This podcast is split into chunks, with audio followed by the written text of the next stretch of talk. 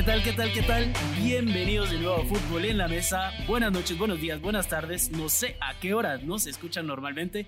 Tal vez cuando están en el baño haciendo o cuando están en el gimnasio corriendo un poco o no sé, en el tráfico, que yo creo que para esto hicimos el podcast, para ir escuchando un poco algo diferente que la radio nacional y que la radio y los programas de siempre. Esperemos que se pasen un buen rato con nosotros. Somos Fútbol en la Mesa y hoy tenemos un episodio especial. ¿Por qué? Porque tenemos unos invitados, un podcast nuevo, un podcast fresco que, que nos van a venir a contar de qué se trata y vamos a debatir un poco de lo que más nos gusta, que es el fútbol europeo, el fútbol de clubes. Eh, yo soy Canche, no sé si ya se los había dicho o si no habían escuchado, si es el primer episodio, pues ahora lo saben. Y conmigo en la mesa hoy están Luispe. Buenas noches, Luispe, ¿cómo estás?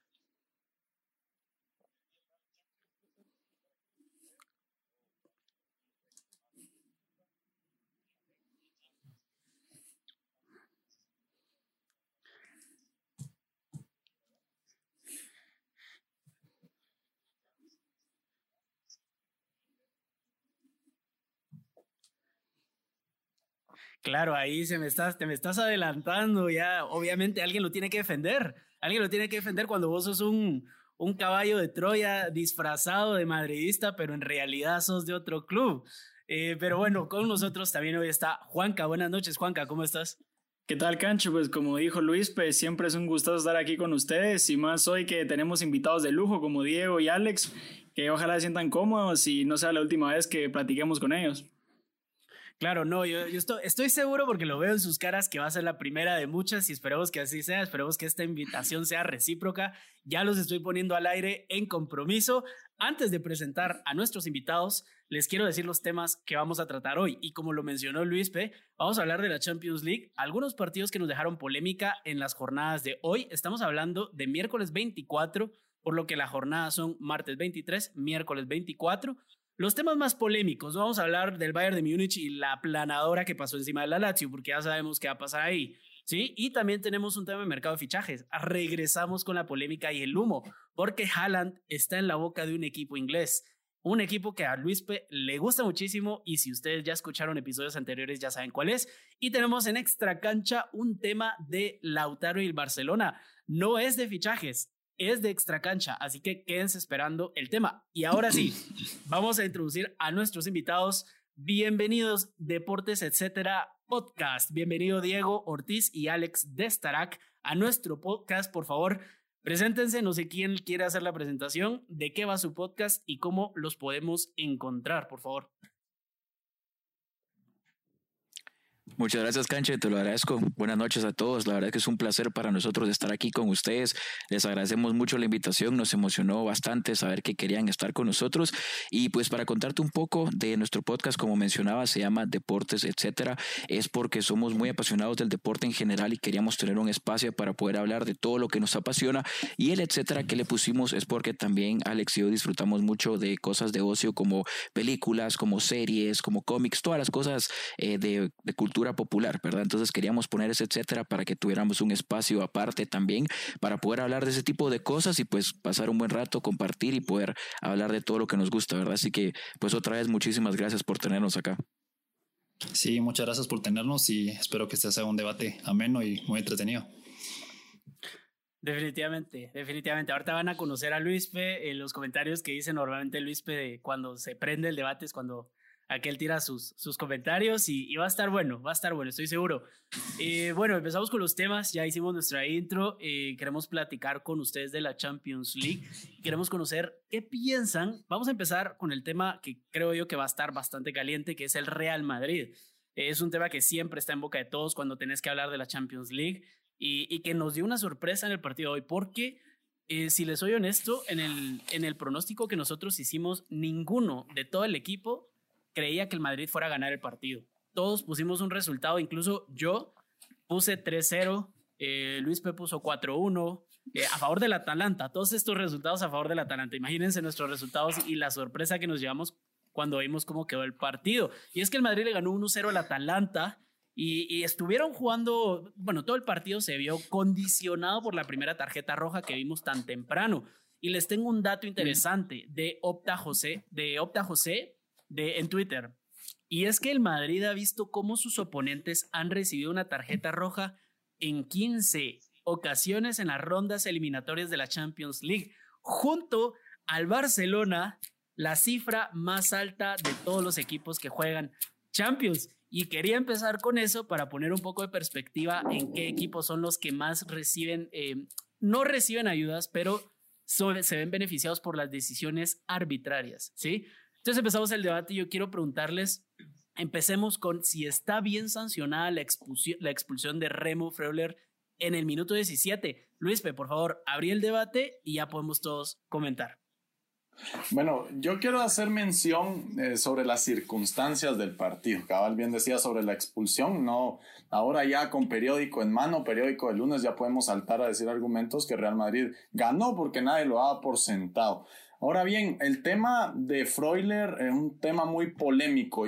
A mi criterio no era expulsión por el simple hecho de que no era una jugada clara y no estaba de frente al arco. De hecho, lo platicamos con Juanca en el grupo y hablábamos sobre que estaba a un costado, es decir, y Freuler no veo que llegue a darle un pato, una, una patada por detrás, es decir, llega a darle por el lado a Mendy, y como siempre dice Canche, si sacaba la María no pasaba absolutamente nada, también el, eh, hay que decirlo, el árbitro perjudica no solamente el partido, sino que la serie también, es decir, le saca roja a que es un eh, jugador sumamente importante para el Atalanta, pero aún así también le saca una tarjeta María Casemiro, tal vez para enmendar el error que cometió a principios del partido y lo perjudica que se pierde el partido de vuelta el mejor jugador del Madrid, el segundo máximo goleador en Champions League, que se llama Casemiro, eso hay que decirlo. Entonces, yo creo que el árbitro influye muchísimo en el partido y el Real Madrid, a mi criterio, tuvo que haber eh, mostrado más, mostrado que es el rey de Europa, entre comillas, y no lo pudo hacer, es decir, jugó 70 minutos el Atalanta con 10 jugadores y 65 minutos sin su mejor hombre que era Dubán Zapata, era el único que podía marcar los tiempos cuando le iban a cerrar todos los jugadores del Madrid. Es decir, el Real Madrid queda mucho a deber a mi criterio. Y bueno, yo creo que el, Atalanta hizo lo que tenía que hacer, encerrarse atrás, parquear el bus y no dejar que le metiera más de un gol. Ahora tiene que ir a buscar el gol en España, pero no pasa nada. Yo veo un Atalanta eh, con ofensiva, eh, con una muy buena ofensiva para poderle abrir espacios a Real Madrid. Hay que ver si logra recuperar sus tres pilares, Carvajal, Ramos y Benzema, eh, el equipo español, pero bueno, ya sabemos que fue un partido perjudicado por parte del árbitro. Nuestros amigos de deporte, etcétera, ¿qué piensan de las declaraciones de Luis? ¿Están de acuerdo en que el partido se vio eh, condicionado por la tarjeta roja y creen que el Real Madrid hizo un buen partido? Sí, yo creo que sí. Estoy de acuerdo con Luis, pues sí se vio un poco condicionado el partido. Sí, estuvo. Sí, para, para hacer. Eh, la fase del árbitro eh, fue muy riguroso, pero sí, creo que también debió haber sido María. Y también creo que eh, la lesión de Zapata también perjudicó bastante al Atalanta porque entonces los obligó a jugar defensivamente, todo el partido, ¿verdad? No, no, no, intentaron atacar, intentaron defender el resto del partido y también me sorprendió bastante ver que pasaron minutos y el Real no metía gol. Eso fue lo que más me, me llamó la atención porque con un jugador menos dije, oh, bueno, están jugando de visita, tienen chance de meter dos, un par de goles y encaminar la eliminatoria y pues no había forma, ¿verdad? Entonces estoy de acuerdo que sí fue perjudicado por el árbitro. Eh, fue muy rigurosa, tal vez la roja, y al final de cuentas, sí, el árbitro no tiene que influir en, el resultado del partido y en esta ocasión sí sucedió así. Sí, exacto. Justo con lo que decía Alex. Yo cuando estaba viendo el partido vi la, la falta y grité, obviamente, falta. Y pensé que era María, porque sí me parecía que era una falta clara de, María, pero me sorprendí más de usted cuando vi que se fue, no, no la pensó, no escuchó al bar, nada, él se fue directo con la roja y dijo, ya, y en ese momento pensé, bueno, ahorita es cuando el Madrid tiene que atacar, volverse loco en ataque, poner la presión, llevarse tres goles de acá y aprovechar que van a jugar, eh, bueno, ya veremos qué jugadores se recuperan, pero van a tener una opción de terminar la eliminatoria acá. Y creo que la dejaron muy abierta, porque como lo que ustedes mencionan, antes del partido yo pensaba lo mismo. Yo dije, bueno, si el Madrid pierde por un gol, va a ser algo bueno, porque no veo cómo van a defenderle al Atalanta. No, no tanto defenderle, sino cómo atacarle, porque la base de medio campo para abajo es la misma y es fuerte, pero no tienen ataque, o sea, es una burla del ataque que tienen, no meten goles, pero ni aunque no tuvieran portero. Entonces dije, si se van con un una derrota con un gol menos y para el partido de vuelta ya posiblemente tengan a Benzema, pueden hacer algo más. Entonces creo que ahora se, dio vuelta al papel. Ahora creo que el Atalanta tiene la oportunidad de decir, bueno, perdimos con uno menos sin nuestro mejor jugador y todavía tenemos que jugar en el partido de vuelta sin público. O sea, no van a tener eso, esa cosa en contra, ¿verdad? De decir, bueno, tenemos que esperar a la presión del Bernabéu, sino que van a jugar en un lugar sin público donde tienen la oportunidad de remontar y sabemos que el Atalanta es una máquina de goles. Entonces creo que lo de la tarjeta sí condicionó el partido y también creo que el Madrid falló rotundamente no saber aprovechar eso y no poder hacer algo más, porque igual el gol lo, lo mete en su defensa. La delantera no hizo nada otra vez, entonces te pones a pensar. fuera del área. O sea, no fue. Sí. Exacto, y tuvieron pero, 19 pero remates. Según Zidane, la, la, la, jugada la trabajaron. Lo que pasa es que el único jugador eh, eh, no era Mendy quien le tenía que pegar. Eh, que, que Zidane lo dijo después del partido. Era Hugo Duro el que le tenía que pegar de plano. sí, no, y Mendy incluso él se sorprendió de que la metió, pues. Sí, pero, pero se dieron cuenta, o sea, prácticamente de ahí podemos sacar, bueno, dos cosas. La primera, yo quiero meter el debate porque para mí sí fue expulsión. O sea, es decir, la expulsión estuvo, se dio, no podemos decir que no porque se dio, había falta, claro, pero el, debate está en que hay quienes dicen que no era roja porque no tenía, no iba a dirección eh, justo a la portería. Pero yo les quiero decir, o sea, yo, yo les pregunto, entonces, ¿será que un jugador de la calidad, y es que después metió el gol, entonces quedó perfecto para mi argumento, de la calidad de Mendy, no podría meter gol desde cualquier posición dentro del área estando solo contra el portero. Esa es la primera.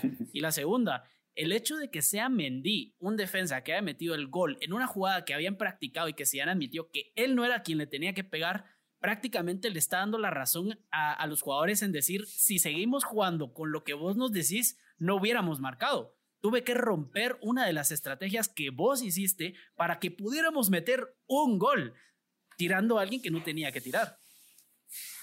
Mm, yo creo que el, la, que el hecho de que Mendy haya metido el gol solo es un reflejo de que el Real 1 no tiene buenos jugadores en ataque y le faltaba Benzema en este partido.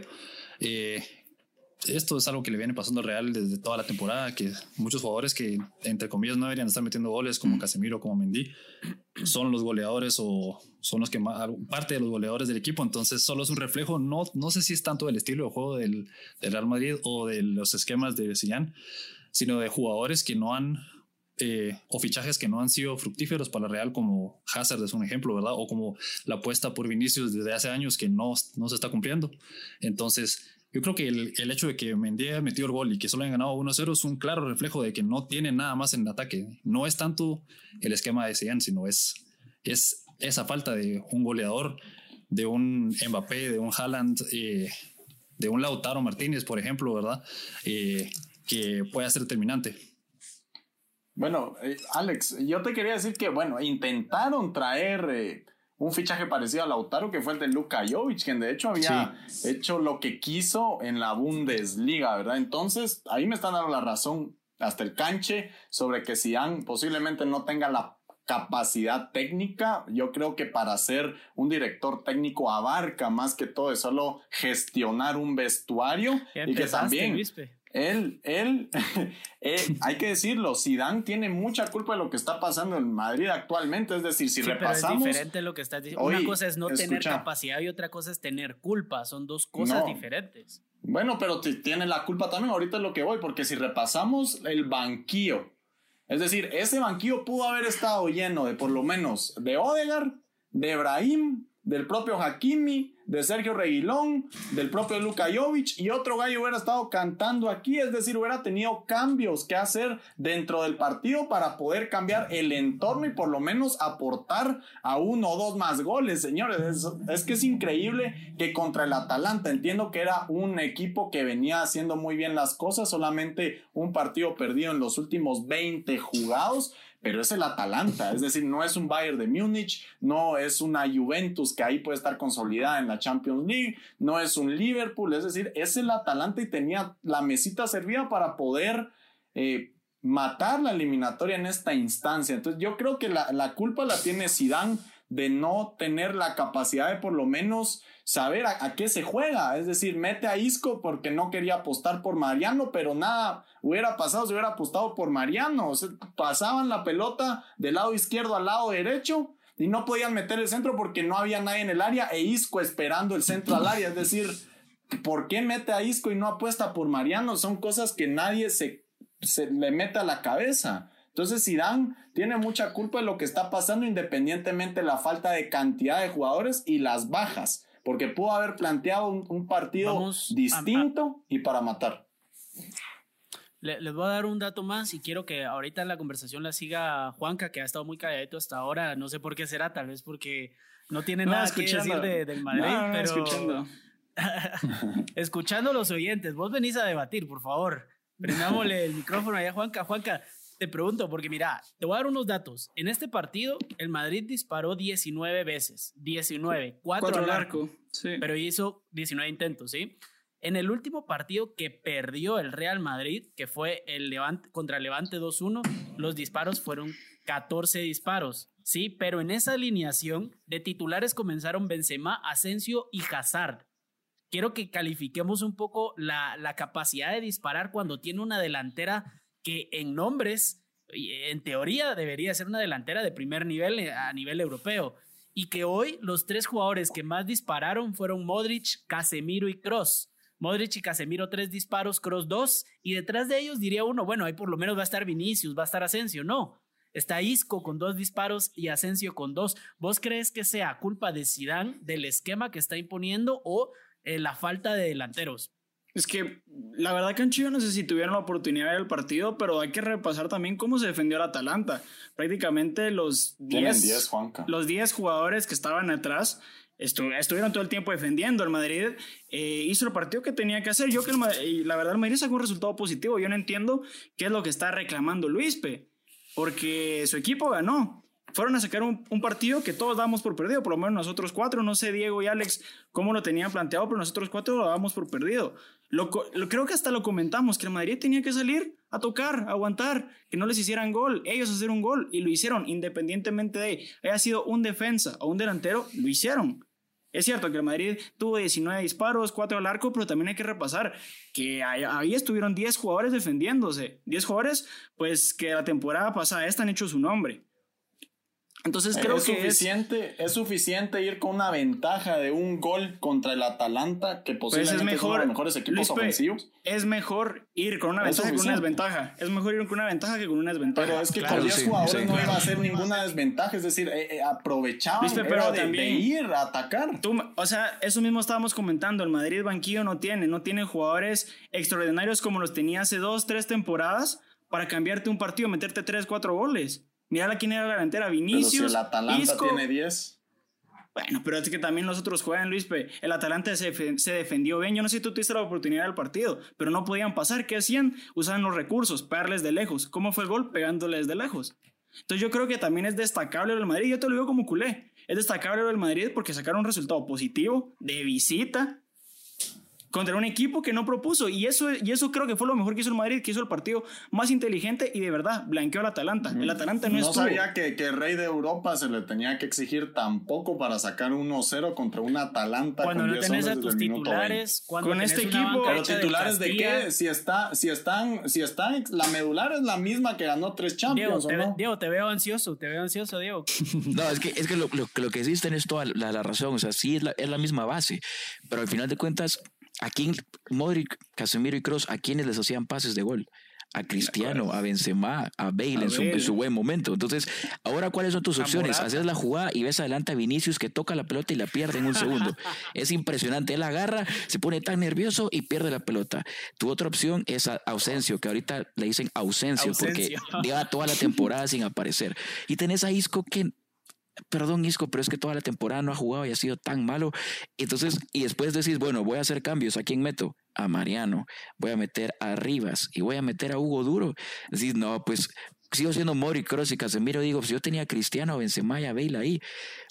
Tirabas la pelota y alguna locura hacía uno de esos tres locos que metían la cabeza a la punta del Entonces se tiene que hacer algún planteamiento de partido conforme a lo que se tiene, ¿o no? Sí, sí, ¿Y qué se hizo?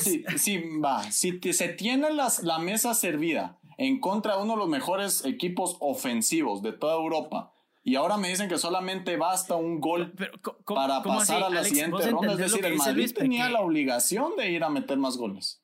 Luis, pero vos dijiste, vos fuiste el que dijo Luis, que el Madrid iba a perder 3 a 0. ¿Qué pasó? El Atalanta hizo dos tiros y ni siquiera al arco. Yo no, voy a todo el partido. Tenían 10 jugadores. Tenían falta el partido de vuelta, pues esto es un buen partido, esto es un buen, un buen primer paso para encaminar la eliminatoria. Definitivamente dos, tres goles es mucho mejor, obviamente, pero ya empezar por no perder de visita contra un equipo tan fuerte como el Atalanta, meter un gol, irse con la ventaja.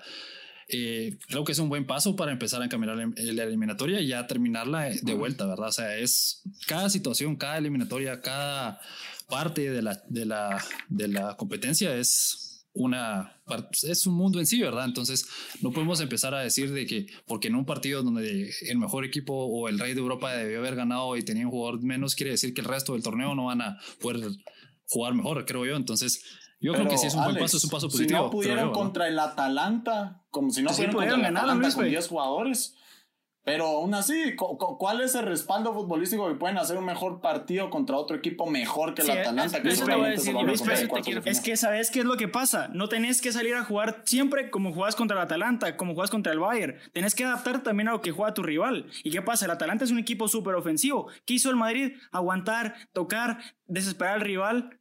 Ganaron los blanquearon, Dubán y Muriel ni estuvieron. Dame chance, Juanca. Dale, yo, sí, hay, un gran punto bastante fuerte eh, a favor de, de Luispe y es que antes del partido estábamos escuchando, estaba yo escuchando las declaraciones que, que recolectó este programa de farándula de Disque Fútbol Español.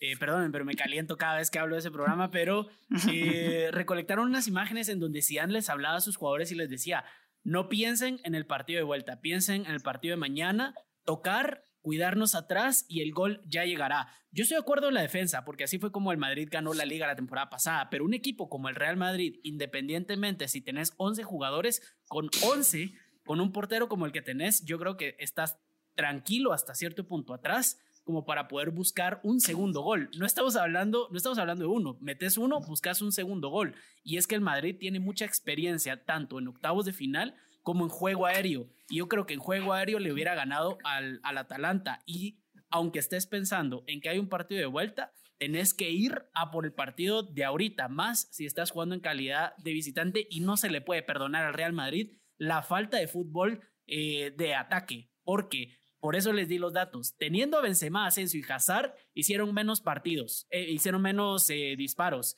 Y ese es un punto a favor de lo que está diciendo Luis P. Hay falta de fútbol. ¿Y de dónde viene el fútbol en un equipo? Del entrenador, principalmente.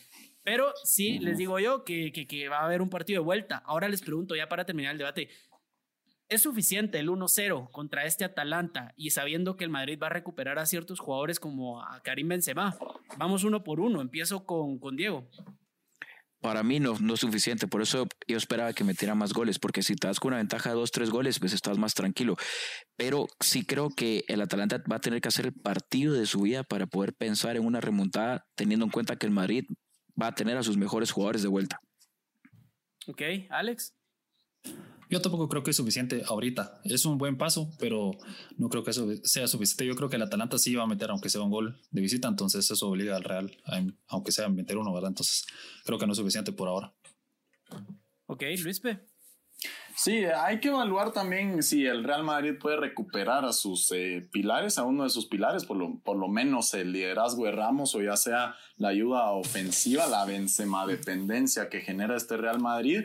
Y yo creo que el Atalanta sí es capaz de remontarle un 1 a 0 a este Real Madrid. Ya sabemos que también el equipo español no hay una actualidad que, que digamos es el rey de Europa, ¿verdad? Que lo confirmemos, pero aún así tiene el peso de la camiseta. Y el Atalanta, que ha estado haciendo las cosas bien, va a depender mucho de cómo pueda estar ciertos jugadores individualidades del Atalanta, por ejemplo, Ilicic, que hoy lo saca rápido, pero en su momento fue sumamente importante para la plantilla. También eh, lo, que, lo que plantea Gasperini. Yo creo que va a depender mucho de eso, pero yo veo eh, si Duan Zapata está sano y Muriel, que pueden hacer una excelente dupla y causarle problemas al Madrid. Claro, eh, para, por si no lo sabían, la palabra o la frase favorita de, de Luis P es combinar el nombre de un jugador con dependencia. Ya nos lo han dicho en algunos comentarios que, que, esa es la palabra favorita de Luis P. Eh, Juanca. Yo creo, pues yo creo que nada, no, Cancho, es un resultado eh, mínimo de 1-0, pero definitivamente es un gran paso para el Real Madrid. Es cierto que jugar hoy por hoy en condición de visita no afecta mucho y creo que el Atalanta es el mayor beneficiado por, por ir a buscar el partido allá, pero tácticamente el Atalanta se va a tener que abrir para buscar el gol y es donde el Madrid puede aprovechar. Entonces creo que va a ser un partido igual de hoy, reñido, pero creo que sí le va a alcanzar. Tal vez sí, ¿verdad? Eh, yo estoy de acuerdo en, con los demás en decir que si dijimos que el Atalanta iba a ganar 3-0, no podemos darlo por perdido con un 1-0 y, teniendo a su equipo en teoría a los 11 que van a comenzar de titulares. Eh, todo depende porque falta un mes y, esperemos que no, pero pueden haber lesiones y pueden haber casos de otras, otro tipo de, de, faltas. Eso sí les digo yo, Luis, yo no estoy de acuerdo en que tiene que recuperar a sus titulares. Al que tiene que recuperar es a Zidane. El Zidane que plantea los partidos bien y que no pone a Isco en vez de Mariano. Ese es el Zidane que tiene que recuperar. Pero pasamos de tema antes de pasar al siguiente debate que va a ser del Atlético Madrid, este va a estar bueno porque es sobre el Cholo, su planteamiento táctico y los cero disparos que tuvo a portería en ese partido. Cero disparos, cero intentos. Vamos a una pequeña pausa y regresamos. Oye hincha, sí tú, que estás escuchando este podcast y que te encanta debatir de fútbol. Recuerda que puedes enviarnos tus comentarios, críticas y opiniones por Twitter a arroba en la mesa o por Instagram a arroba mesa por. Nosotros ponemos los temas y tú pones la polémica. Vamos, que queremos leer al aire tus comentarios. Bueno, empezamos con lo bueno también. Eh, si hablamos del Madrid, tenemos que hablar del vecino que jugó ayer. Estamos ah, grabando miércoles, por lo tanto el martes jugó el Atlético de Madrid contra el Chelsea y perdieron 1-0 jugando de locales, aunque en realidad no eran locales porque no estaban jugando en el estadio, en el estadio del Atlético. Eh, perdieron 1-0 y entre las estadísticas más relevantes quiero que comentemos esto. El Chelsea tuvo 63% de posesión, mientras que el Atlético tuvo 37%. El Chelsea hizo 11 disparos, de los cuales 5 fueron a puerta, mientras que el Atlético no lo intentó ni una vez. No porque no quisiera, definitivamente, sino porque no pudo. De hecho, en las conversaciones que teníamos en WhatsApp, eh, Javier ponía, Javier no está con nosotros hoy, pero estoy seguro que me permitiría citarlo, pero él ponía que Suárez se dio cuenta que era Javier o Luis, pero no recuerdo, que Suárez estaba jugando atrás de la media cancha desde el inicio del partido. Desde el inicio del partido fue Javier. Ahora comparémoslos con estos datos. El último partido que ganó el Atlético fue contra el Granada. Ganaron 2-1. En la posesión, el Atlético tuvo 61% de posesión y 39% el Granada y e hizo 28 tackles, 28 duelos que ganó contra 9 del Granada. Duelos perdidos tan solo tuvo 2, mientras el Granada tuvo 14. Dense cuenta, ¿por qué estos datos? Porque quiero que hagamos énfasis en la presión que ha tenido el equipo, que el Cholo lo saca a presionar, a estar arriba, a intentarlo, mientras que en este partido vimos todo lo contrario. Les pregunto, Alex, te pregunto, ¿tiró el partido el Cholo desde la pizarra? pues no sé si lo tiró, pero definitivamente no fue el planteamiento. No sé por qué cambiar de un partido a otro, en especial un partido tan importante, lo que venís haciendo, ¿verdad? Entonces, definitivamente no creo que haya sido su intención que haya, se hayan visto tan diferentes, pero sí me parece completamente extraño viendo los datos que estabas mencionando ahorita y luego verlos en este partido. Y yo digo, ¿por qué tanto cambio? Pues, ¿por qué no, no es necesario? ¿Por qué si estás teniendo una fórmula que te viene funcionando, por qué cambiarla? Entonces, así como llegar al extremo de decir que lo tiró, no, pero claramente se equivocó y no funcionó, ¿verdad? Vaya que era el mejor técnico actualmente, Canche y Juanca, que lo dijeron en podcasts anteriores. Y aquí, pues, Tuchel le da un baño táctico al Cholo Simeone jugando de visita.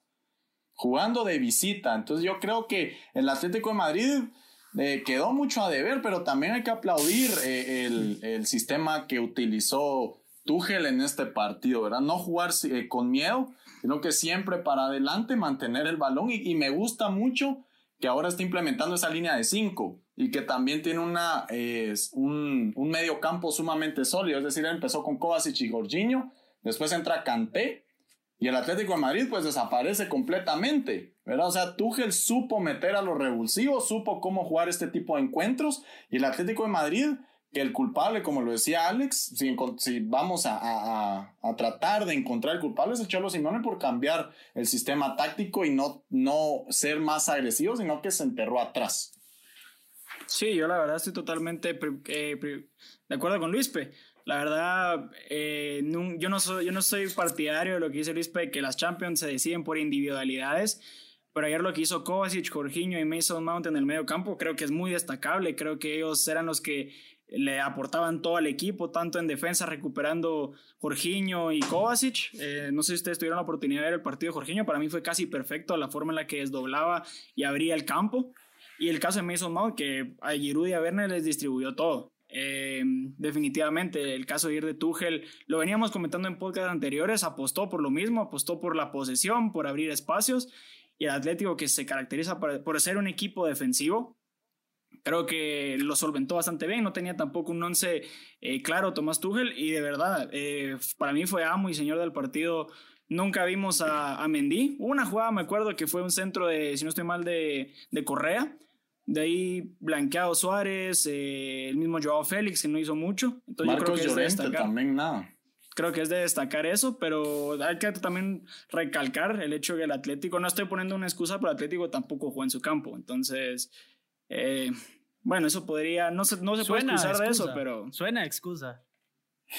Sí, sí, es que igual ahorita lo no bueno para los equipos visitantes que están haciendo estos partidos es que realmente lo único que tienen a favor es que están, se sienten un poco más cómodos porque sí pesa el público en estas eh, instancias, pesa muchísimo. Entonces ahora creo que esta situación del visitante y el local como que ya no influye tanto solo en la cuestión de los goles porque antes, por ejemplo, el Atalanta después de este partido, como decíamos hace un rato, ir al Bernabéu te, puede meter en la cabeza. El atleta y pensar que va a ir a un Stanford Bridge lleno te puede afectar en la cabeza, ¿verdad? Entonces ahorita es, un poco diferente eso. Siento yo que no hay tanta ventaja y por eso no creo que se pueda usar como excusa para el Atlético, ¿verdad? Pensar que no estaban eh, en su estadio. Y también estoy totalmente de acuerdo con lo que dijeron del, del planteamiento. Fue un baño para el Atlético. Yo me sorprendí, yo esperaba un partido con goles, yo esperaba que el Atlético de Madrid ganara, pero es que fue tan patético verlos jugar porque a veces siento que como que no, no quieren ganar, se, se esfuerzan en no ganar cuando están en la mejor posición posible para sacar ventaja en la liga, ganarle un buen Chelsea, ellos dicen no. No, no queremos, no queremos competir, estamos bien así, gracias, todo bien. Y, y se se tiran, no sé, no me gusta ese estilo de juego a mí, la verdad. Están de defensivos. ajá, exacto. Esa actitud no me gusta. conservadores. Exacto, y no debería ser así, menos en la Champions, menos si sos el Cholo que ya perdiste finales. Menos teniendo a Suárez y, a Joao Félix arriba. Exacto, tenés ataque, tenés gente muy buena, tenés a gente que es que te puede cambiar el partido y no haces nada. Entonces, si te hago un poco eh, a pensar y decir, bueno, de verdad no querían, o sea, no quisieron ganar, el Chelsea fue mejor y el Atlético ni siquiera lo intentó, como decís, cero tiros a puerta, te hace pensar qué tipo de jugadores tenían en el campo. Y, como decían ustedes también, los cambios fueron vitales. Cuando yo estaba en el partido y estaban diciendo la banca, la banca del Chelsea tiene muchísima más profundidad que la del Atlético. Entonces, tienen más oportunidades de decir, bueno, vamos a jugar así jóvenes y cuando meto a, Pulisic van a hacer esto y cuando meto a, a, Javers van a hacer esto. Entonces, como que tienen diferentes ideas y diferentes jugadores que te pueden cambiar el partido, que siento que también el Atlético no lo tiene. Entonces, son cosas que influyen en el partido, e influyen a, las decisiones a veces extrañas del Cholo, que creo que se vieron muy reflejadas en este partido. Eso pues sí te digo. Eso sí te digo, eh, Luis P. Vos dijiste que te burlaste de que nosotros dijimos que el técnico, que el mejor técnico esta temporada, temporada podría ser el Cholo Simeone. Y yo te pregunto, ¿equivocarse en un partido te hace ser, te hace ser el peor técnico o te hace dejar de ser el mejor técnico? Porque si es así, podemos hablar de los partidos que ha perdido el Bayern de Múnich.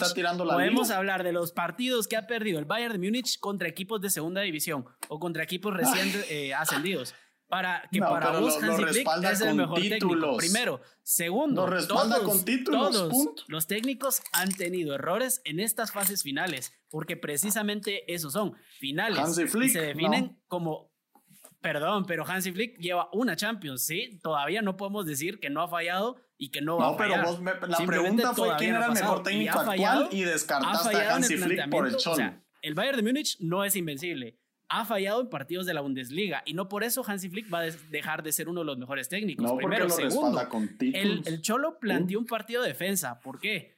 Supongo yo que no quería recibir gol de, y que el Chelsea tuviera un gol de visitante, pues estuvo 70 minutos sin recibir gol.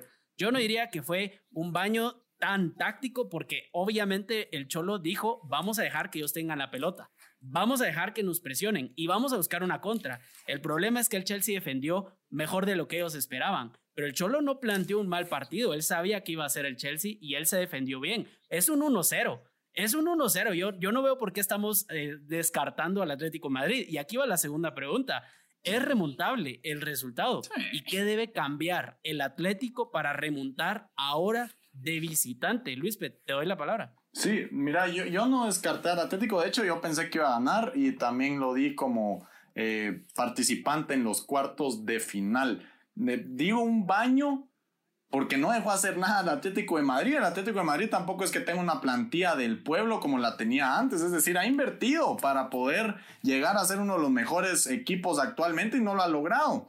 Entonces, yo, yo sí veo un, un marcador eh, remontable. También estamos hablando del Chelsea, o sea, nosotros nos guiamos también por la actualidad y, a los, y por eh, los resultados que había estado teniendo actualmente y contra los equipos que había estado jugando. Entonces yo nunca pensé tampoco, Tuchel me sorprendió el hecho de poder opacar a un Atlético de Madrid de esta manera.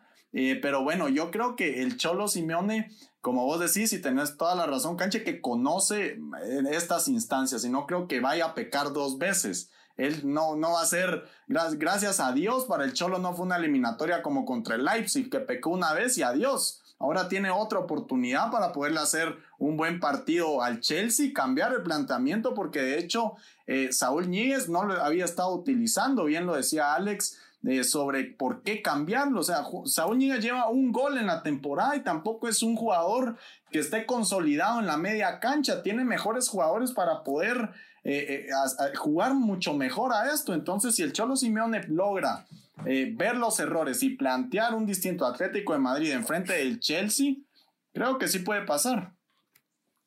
Yo creo que sí. Primero, sí es remontable, definitivamente, como, como han mencionado, solo es un gol. Eh, lo que mencionaban de que es un baño táctico, pues si tenés, vos como entrenador tenés una idea de que vas a hacer algo y completamente todo lo que haces está mal y el otro equipo te da la vuelta, entonces sí es un baño táctico, pues. O sea, si el Atlético venía con la idea de defenderse bien, de que el Chelsea no les iba a meter gol y que ellos iban a aguantar para que ellos metieran un gol o dos y ganar el partido, y fue completamente lo opuesto. Entonces, yo digo, estaba completamente equivocado el Cholo. Entonces, sí, fue un baño táctico. Ese es un, un punto que yo, que yo creo. Y el otro es que.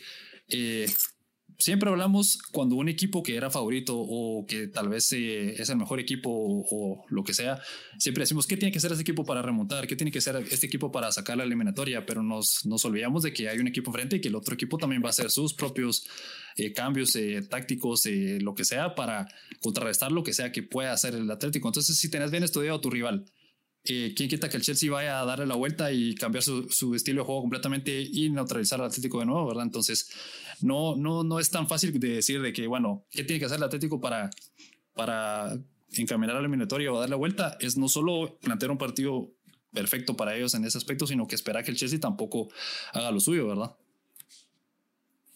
Sí, tendría que ser un baño al revés. Tendría que el Cholo darle un baño táctico a Tuchel en el partido de vuelta. Yo estoy de acuerdo con lo que acabas de decir, Alex, que sí creo que es remontable. Siento que es la situación muy parecida a la del Atalanta.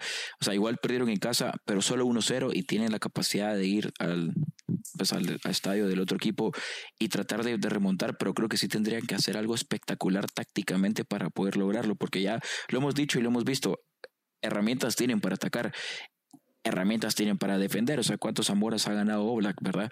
Entonces, sabes que es un equipo que se defiende muy, muy bien y sabes que esta temporada es un equipo que está atacando muy bien. Entonces, solo es de cuestión de encontrarlo, porque yo siempre pienso que el Atleti es un buen equipo para contender ante los grandes, porque lo que decimos ahorita es muy diferente estar en octavos de final contra equipos que pasan de segundo grupo en la, en, pues, la fase previa, ¿verdad?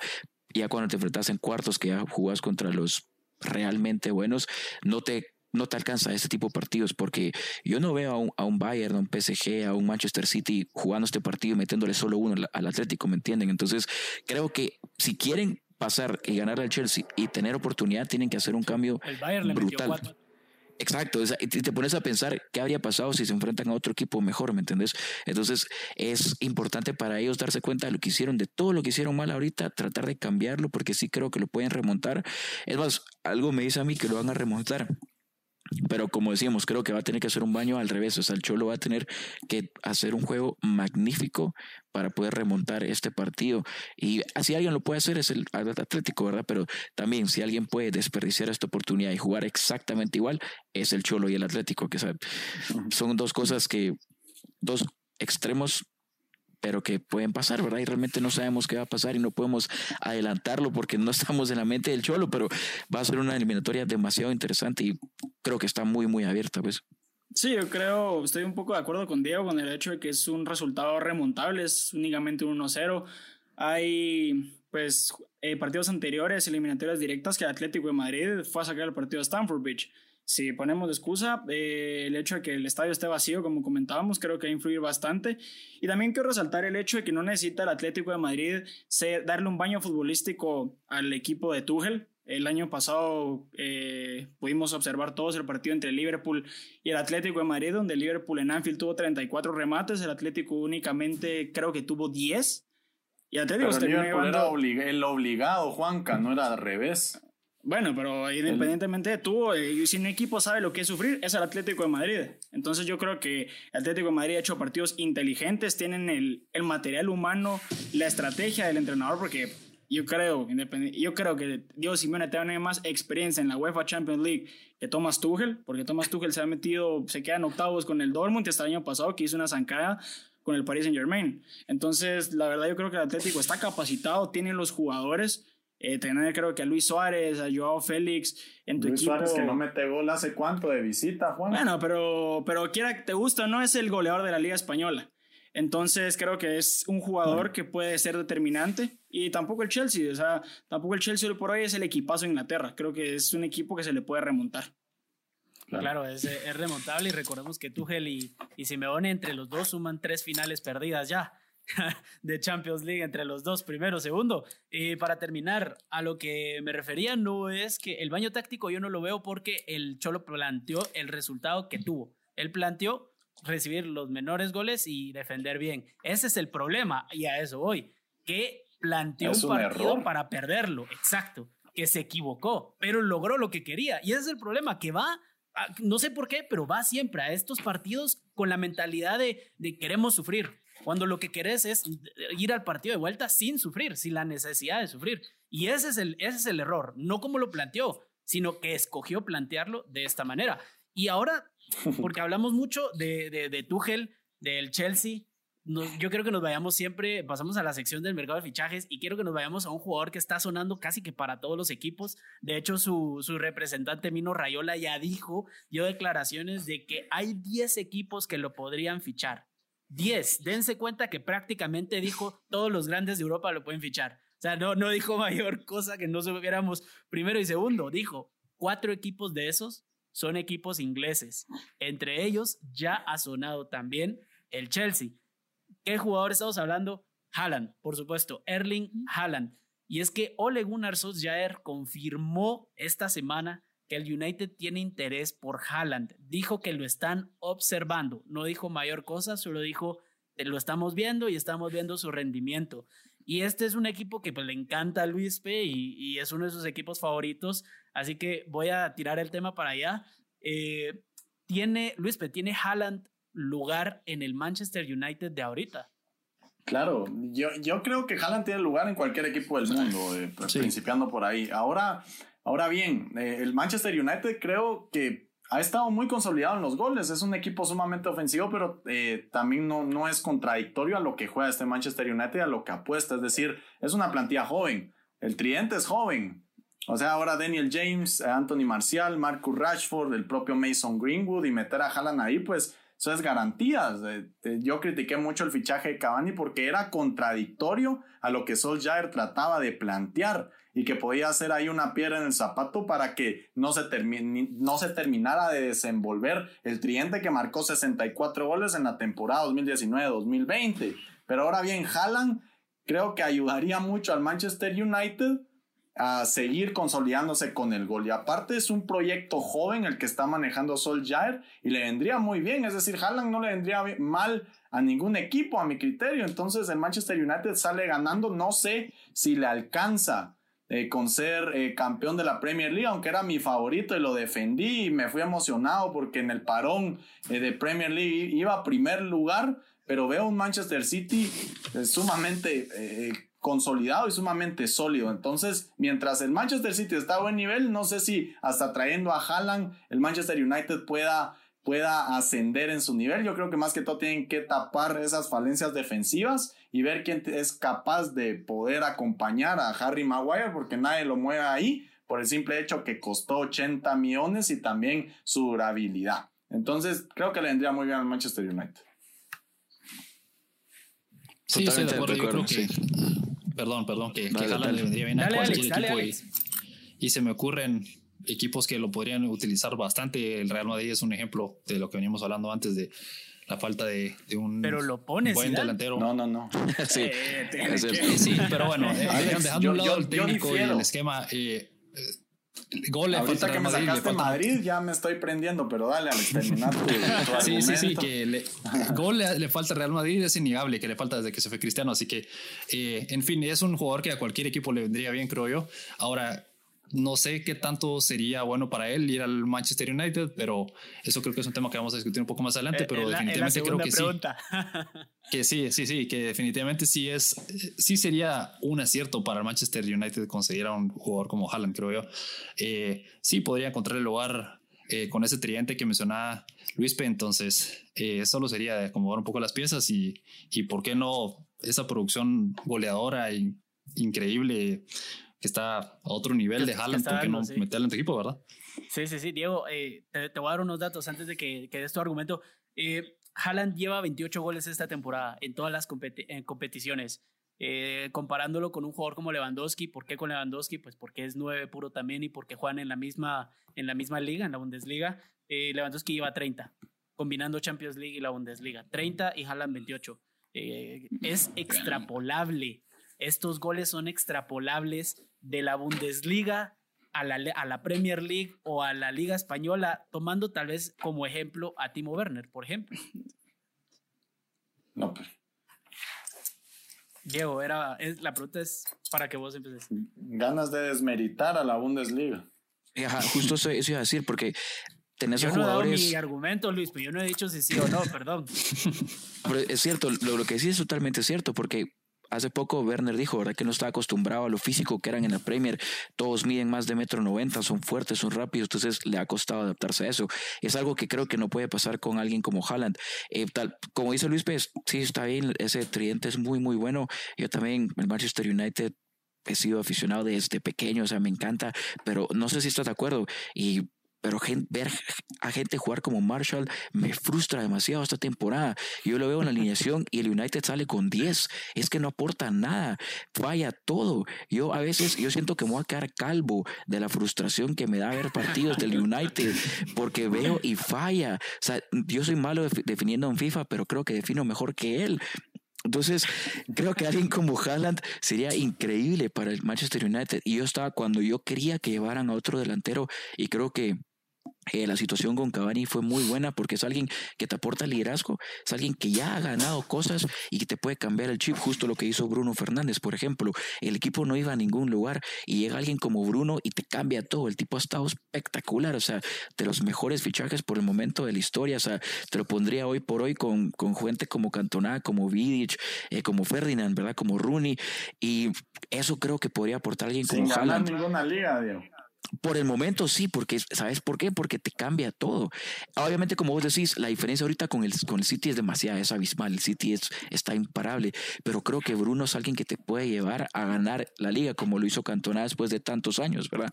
Y creo que alguien como Haaland, Haaland y Bruno podrían ser la combinación perfecta para que el United pueda pelear y pueda estar donde queremos estar. Yo no quiero ver a United jugar un jueves, yo no lo quiero ver mañana jugar, yo lo quiero ver jugar martes y miércoles siempre.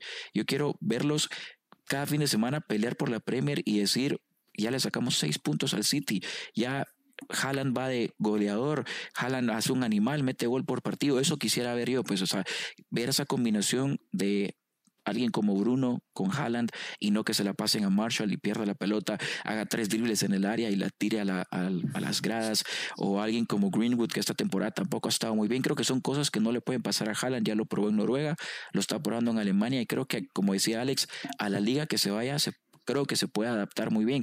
También porque él es alto, es fuerte, es alguien muy físico. En los goles contra el Sevilla vimos que su físico realmente no le importa, está joven, se tira, hace lo que sea por, pues, buscar ese gol, que creo que es algo muy importante por un equipo como el United.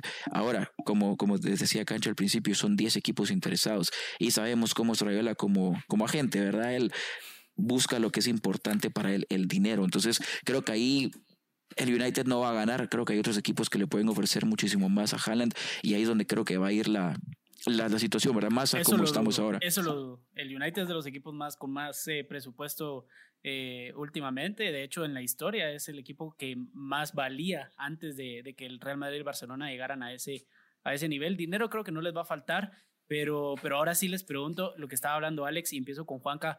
Eh, ¿Será un acierto o un fracaso para Haaland fichar por el Manchester United, Juanca? Yo creo, Canche, que es un arma de doble filo. Para mí, eh, el hecho de que Haaland, eh, comparándolo con Bernard, que, que, él comenta que le cuesta más la Premier por ser una liga más corpulenta, más física, Haaland lo tiene definitivamente. El hecho de que él es un líder, eh, con el Borussia Dortmund no creo que tenga problema de ser un líder también el Manchester United. para mí sería un arma de doble filo, porque si el United eh, últimamente ha estado haciendo bastante bien las cosas, pero ¿qué, ¿qué pasaría si la otra temporada Bruno no es el mismo de esta temporada? Si baja en su nivel, si se va Pogba. Puede ir un equipo desarmado donde Haaland probablemente no brille tanto como, como lo podría hacer, pero ¿qué pasa si el United mantiene sus piezas, se queda Solskjaer, sigue dando su idea? Como decía Luis, algo resaltable es el tridente que tienen arriba con James, Rashford eh, Bruno Fernández eh, tirándose de falso 9 y jalan arriba. Eh, decía Diego que Marcial todo lo tira para arriba y la verdad es que sí, tiene toda la razón. tiene toda la razón. Yo que no sé del Solo Un paréntesis ahí, paréntesis ahí. Solo quiero aclarar que mete un gol cada 290 minutos y lleva 7 goles en todas las competencias. O sea, sí, mm. sí es, o sea, un gol cada 3 partidos para un delantero no está tan bien, pero en un equipo donde Bruno Fernández marca todos los goles tampoco está mal, porque hay que ver también el beneficio del equipo. Juanca, perdón. Creo que tiene mejor promedio medio fíjate. Pero no, tampoco. Tratando de meter a Pero, pero yo creo que sí, definitivamente si Haaland llegara al Manchester United, pues sería un equipo, un serio candidato eh, hoy por hoy para ganar la liga y llegar a instancias finales de la Champions. Creo que puede crecer con el equipo, adaptarse bastante bien con él. Solskjaer es un, es un entrenador que tiene mucha fe en los jóvenes y consolidarse. Para mí, yo creo que sería un acierto total. No solo para el United, para cualquier equipo. Creo que, como decíamos, todos están interesados en él. Pero también tocando el tema de Diego, el hecho de que, de que Mino Rayola representante, después del caso Pogba, que el United no lo quería dejar. Ah, ahí lo miro un poco complicado, pero si el United, como vos comentabas, pone buen dinero sobre la mesa, que creo que Haaland hoy por hoy lo vale, sería un acierto total y sería un serio candidato para ganarlo todo. Sí, además el United va a nivel ascendiente, ¿verdad? Mucha, o sea, eh, hay que ser realistas también. El United va, va, mejorando año tras año. ¿Hace cuánto no veíamos un United como en la actualidad? O sea, trayendo a Haaland, seguramente va a tener mejor nivel, independientemente venga de la, de la Bundesliga. Eh, Timo Werner, aún así, si no lo han visto ustedes, pues yo sí. Pues ha, ha sido capaz de participar en 19 goles, 10 goles, 9 asistencias con el Chelsea. Ha sido el que más genera del equipo. No sé por qué sale a la conversación si es el mejor jugador ofensivo del Chelsea.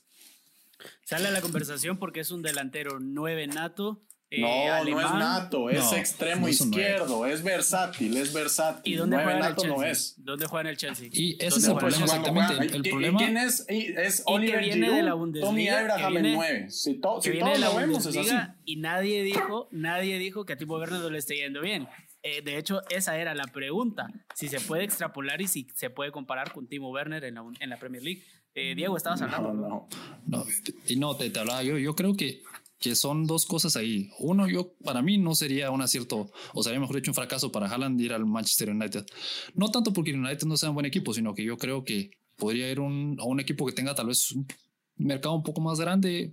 El United es un mercado grande definitivamente, pero el Real Madrid o el Barcelona serían piezas importantes para o mejor dicho, Haaland sería una pieza importante para esos dos equipos para empezar a rearmarse, ¿verdad? Eh, el Real Madrid podría armar su equipo alrededor de Haaland en la delantera, algo así como sucedió con Cristiano, ¿verdad? Eh, entonces yo creo que sería para mí más un acierto ver a Haaland en el Real Madrid que en el United. Y luego lo de Timo Werner, eh, otra cosa que hay que recordar es que Lampard era fue el entrenador la mitad de la, de de la temporada, ¿verdad? La, primera mitad de la temporada. Entonces no podemos echarle toda la culpa a, a, Werner de que no se está adaptando o no se ha adaptado ya y que no esté produciendo una cantidad de goles que producía en la Bundesliga porque el Lampard no tenía claras las ideas de qué quería hacer, ¿verdad? Por algo ya extraño que lo hayan dejado ir a media temporada, eh, considerando que es Lampard, ¿verdad? Entonces, eh, yo creo que es más de un detrimento de Lampard de no, no saber utilizar a sus piezas que un problema de Timo Werner eh, de no poder adaptarse. Y hay que recordar que siempre los jugadores pasan por un pequeño periodo de adaptación a cualquier equipo, equipo al que vayan, a cualquier liga a la que vayan. No van a llegar y de una vez empezar a anotar goles y goles y goles. Siempre hay un periodo de adaptación en cualquier deporte, en, en cualquier equipo. Entonces, no me extraña que esté pasando por ese periodo y no me extrañaría que Haaland le pase lo mismo en cualquier equipo al que vaya, ¿verdad?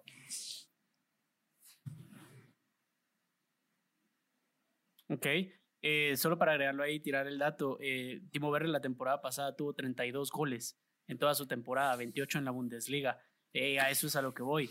Todavía no se ha acabado la temporada, llevamos la mitad, pero se ve con 10 goles a la mitad de la temporada, se ve todavía bastante difícil y a muy largo que pueda igualar su marca. Y esa era la comparación que yo estaba haciendo. sin decir que fuera malo, sin decir que no pudiera meter gol. La Premier League no es la Bundesliga. Eh, incluso yo pondría la Bundesliga por encima de la Liga Española hoy en día, hoy en día, no históricamente. Y, y Timo Werner está viendo una baja en su, en su nivel en la adaptación. Y esa era la pregunta, si era extrapolable agarrar los goles de Haaland de la Bundesliga y meterlos automáticamente a la Premier League. Y estoy de acuerdo en que Haaland sería un buen fichaje para el United. De hecho, yo no estoy de acuerdo con Alex en que el Madrid o el Barcelona le iría mejor por dos razones. La primera, porque el Barcelona está en crisis y hoy en día habrían meses que ni siquiera podrían pagar su salario, se me haría tan difícil. Y un jugador al final no juega por amor a la camiseta, digan lo que digan, juegan por su salario y eso es una desmotivación más. Además de que el equipo no está armado para tener un delantero 9 de tanto nivel. Entonces le iría y competiría contra equipos que tampoco están mostrando un buen nivel. Y en el Real Madrid lo vería difícil porque no, el Real Madrid, por lo menos mientras esté Zinedine Zidane, no va a jugar con un 9 puro, o sí, con un 9 puro. Veamos lo que le pasó a Jovic. Jovic tenía un gran potencial y no pudo jugar porque no se pudo adaptar al esquema de Zinedine. Digan lo que digan, eh, comparte culpa, claro, porque no se esforzó en adaptarse, pero también tiene la culpa de un entrenador que lo pidió sabiendo que el esquema no iba a ser muy difícil adaptarse.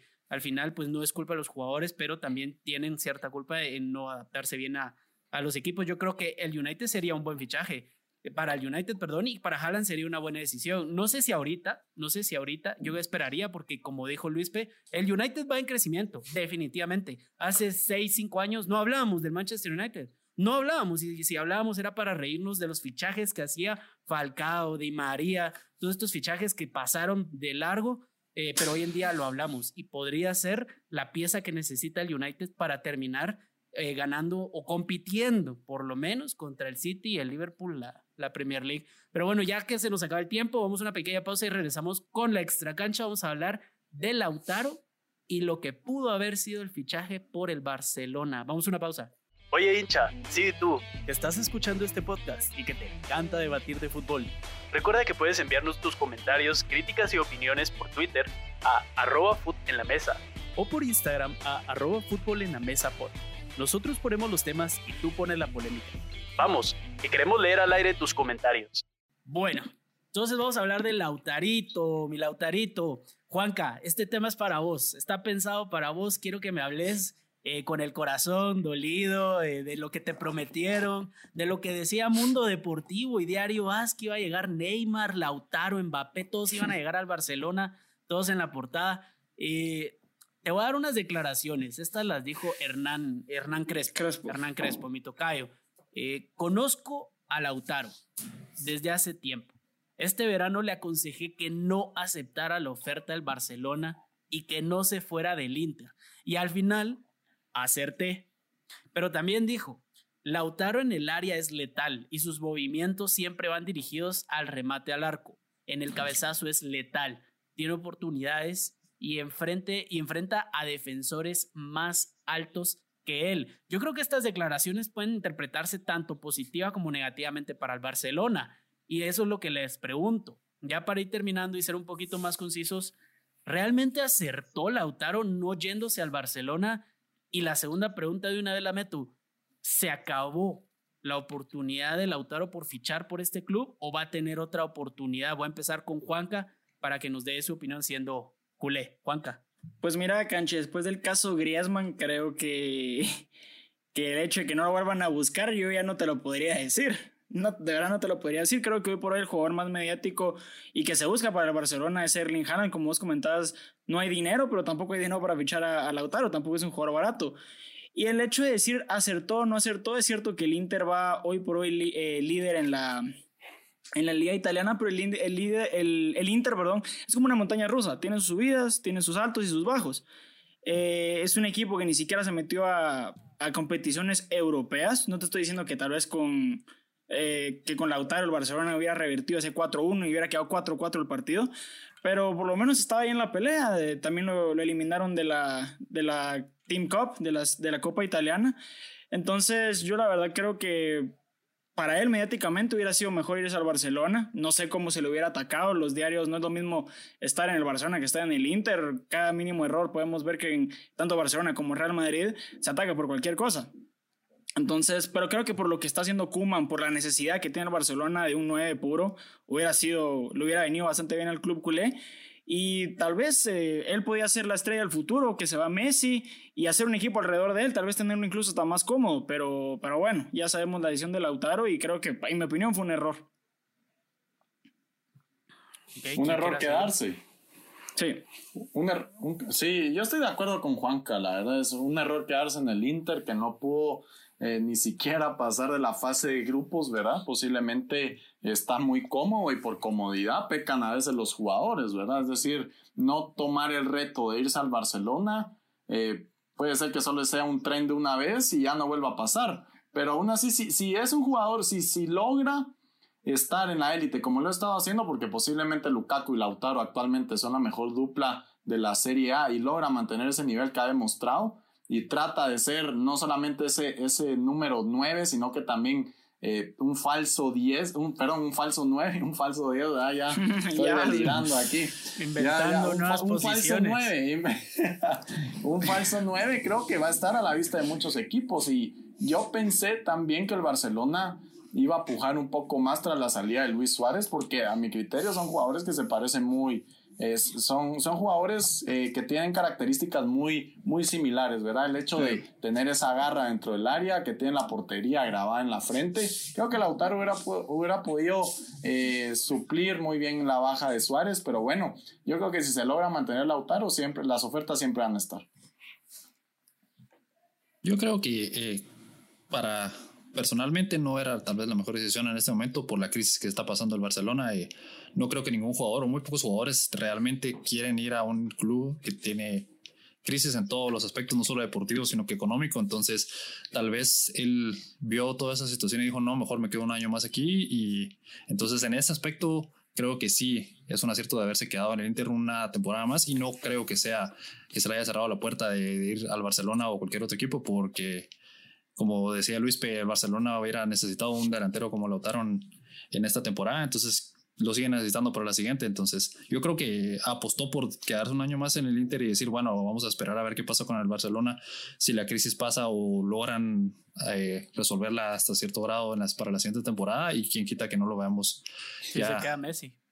Sí, también si se queda Messi, porque ese es otro factor que obviamente te va a hacer querer ir al Barcelona si tenés a Messi ahí, ¿verdad? Entonces, toda esa situación, todo ese, eh, toda esa cosa con la presidencia y todo, creo yo que fue suficiente factor para decir no, no voy a ir a este club en este momento que está en crisis, sumamente en crisis, entonces mejor esperar un año aquí donde estoy bien y está funcionando su apuesta por él mismo, por quedarse en ese club, porque los junto con Lukaku los tiene arriba, ¿verdad? Los tiene encaminados hacia un título. Falta mucho todavía, es cierto, pero, pero ahí van. Entonces, yo creo que sí fue una buena decisión quedarse eh, y, y, lo veo, y sí lo podría haber, mejor dicho, a la otra temporada en el Barcelona. Sí, igual pienso exactamente lo, mismo que dijo Alex. Obviamente fue un fracaso lo de la Champions League, pero por ejemplo, si estaría en el Barcelona tampoco la habría ganado. Entonces no podemos decir que se arrepintió porque el otro equipo ganó la Champions. Creo que hizo lo que tenía que hacer. Muchos jugadores hacen eso, decir, me quedo un año aquí, subo mi valor, subo mi ficha también, porque ahora con toda la temporada, la gran temporada que ha tenido, perdón, él va a tener excusa como para decir, bueno, mira, si me querés, ahora ofreceme un poco más, porque mira lo, de lo que soy capaz, ¿verdad? Entonces, creo que le va a servir eso, le va a servir quedarse ahí esta temporada. Y yo sí creo que están muy, muy estables ahí en la cima. Creo que son de los equipos que han estado al menos siempre peleando ahí, ¿verdad? No como la Juventus que igual que gana, gana, empata, gana, gana, empata, o el Milan que ahorita está muy irregular, siendo que el Inter es un equipo muy fuerte y que sí puede ser capaz de ganar la, la Serie A, ¿verdad? Entonces creo que sí tomó la decisión correcta, como decíamos, está con Lukaku, entonces está haciendo una dupla espectacular y tampoco creo que le convenía irse ahorita con todo esto, no creo que haya podido dar la mejor temporada con Coman y sus cambios que hacen ahí la delantera, eh, como mencionamos ahorita con todo lo de, lo de Griezmann, realmente no sé si él habría sido titular indiscutible discutible en este Barcelona. Entonces, yo estoy igual de acuerdo con Alex, creo que fue la decisión correcta, se quedó, no cerró ninguna puerta. Estoy seguro que tanto el Barcelona como todos los demás equipos grandes están muy interesados en alguien de su capacidad. Entonces, creo que la temporada la va a terminar muy bien, va a seguir en ese alto nivel y pues va a tener la oportunidad de, de fichar por un club grande si en caso el Barcelona no tiene el dinero o la capacidad para, para poder comprarlo, ¿verdad? O ofrecerle, pues, ofrecerle un contrato que él quiera, ¿verdad? Que me imagino que va a ser altísimo. Claro, yo de hecho creo que tampoco, tampoco se equivoca realmente porque, como lo mencionaban, eh, lo primero, lo más importante es que sube su valor.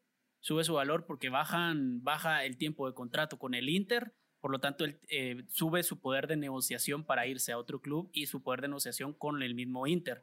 Además de que en la liga italiana hoy en día está eh, si no es que mejor, esta pareja en nivel futbolístico con la Liga Española que está sufriendo por montones, que los jugadores están huyendo.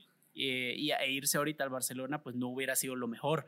De cualquier manera, lo que menciona Luis y no me gusta estar de acuerdo con Luis ya lo veo, pero lo que menciona Luis es totalmente cierto, y es que las oportunidades como estas pueden venir una vez y nunca más se puede repetir, y eso es lo duro, aunque también yo creo que como Lautaro todos estamos de acuerdo en que todos estamos esperando a ver qué va a decir Messi, qué va a decir, qué va a pasar y, puede que incluso el hecho de esperarse puede haber hecho de que se salvara de un equipo donde ya no iba a estar Messi y esperar a ver a dónde se va. Eh, solo para mencionarlo, el Lautaro ya está llegando a su marca de goles que hizo la, temporada pasada. Eh, la temporada pasada entre, en la Serie hizo 14 goles, dio 3 asistencias y en Champions 2 goles y una asistencia. Hoy en día ya tiene 13 goles en la Serie A y 4 asistencias y en Champions tiene una y una, que la Champions ya se acabó, pero eh, en la Serie A por lo menos está a punto de llegar a su marca y mejorarla, que estamos seguros que lo va a lograr y eso, como lo mencionamos, va a hacer que suba su valor. Bueno, pues estuvo genial, les agradecemos Deportes, etcétera, por estar con nosotros, espero que se la hayan pasado bien, que hayamos ayudado un poco y que, que aportemos también a su, a su podcast de alguna manera. Y, bueno, recuérdenos cuáles son sus redes sociales, porfa, antes de, de despedir el programa. Claro que sí, eh, nos pueden encontrar en Facebook, estamos como Deportes, etcétera, en Instagram con el mismo nombre. Ahí en esa página de Instagram también están nuestros Instagrams personales, por si la gente a veces quiere platicar o hacer un poco de debate directo, pero con ese handle, ¿verdad? Deportes, etcétera, nos encuentran tanto en Spotify también, en Instagram y en Facebook. Estamos ahí disponibles prácticamente 24/7, ¿verdad? Siempre pendiente de los mensajes. Y pues otra vez, muchísimas gracias a ustedes por darnos la oportunidad de estar acá. Eh, creo que hablo también por Alex al decir que nos la pasamos muy bien, estuvo súper divertido, hablamos de muchísimas cosas muy interesantes. Hasta que lo diga Alex. no, sí, estaba viendo el reloj ahorita y, perdón Diego, y ya se pasó una hora y no me di cuenta. Entonces sí, muy amena la conversación, me, me gustó mucho, la verdad. Y solo quería agregar un poquito a lo que decía Diego, de que así como ustedes, todos los miércoles lanzamos episodios, entonces hoy lanzamos nuestro nuevo episodio, así que si pueden ir a escucharlo, se los agradeceríamos. Y bueno, dale, Diego, termina lo que estás diciendo. No, eso, justamente eso, iba, iba a mencionarlo el podcast. ¿En qué plataformas escuchamos el podcast, perdón? En Spotify estamos ahora, por, por ahora. Ok. Sí, ahí lo pueden encontrar. Igual, eh, siempre cuando ponemos el post en Instagram, eh, ponemos el link directo, ¿verdad? Para poder escucharlo en Spotify también. Y como les decía, solo quería cambiar lo que les dije en Instagram es deporte, etcétera, punto podcast. Así nos encuentran en Instagram. Ahí también tenemos el link directo al Spotify, al Facebook y como les mencionaba, en la descripción está el Instagram personal de Alex, que es Alex Destarak, Alexander Destarak, y el mío que es DJ Ortiz 9.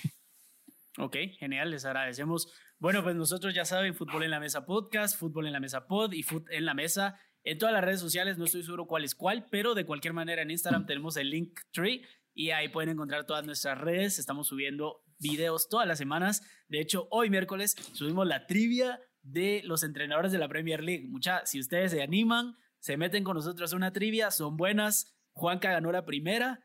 Hoy Javier ganó la segunda. Ay, ¿Cómo que ganó? Empatamos, eh, ganó, no. O sea, en que era empate, pero realmente ganó porque fue error mío. Ah, Fue bueno, pero mío. culpa mía no es. Por eso, pero no ganaste. pues están buenas, como pueden ver, están buenas las trivias. No hay premios porque no tenemos presupuesto, pero se la van a pasar bien. Ahí van a ver.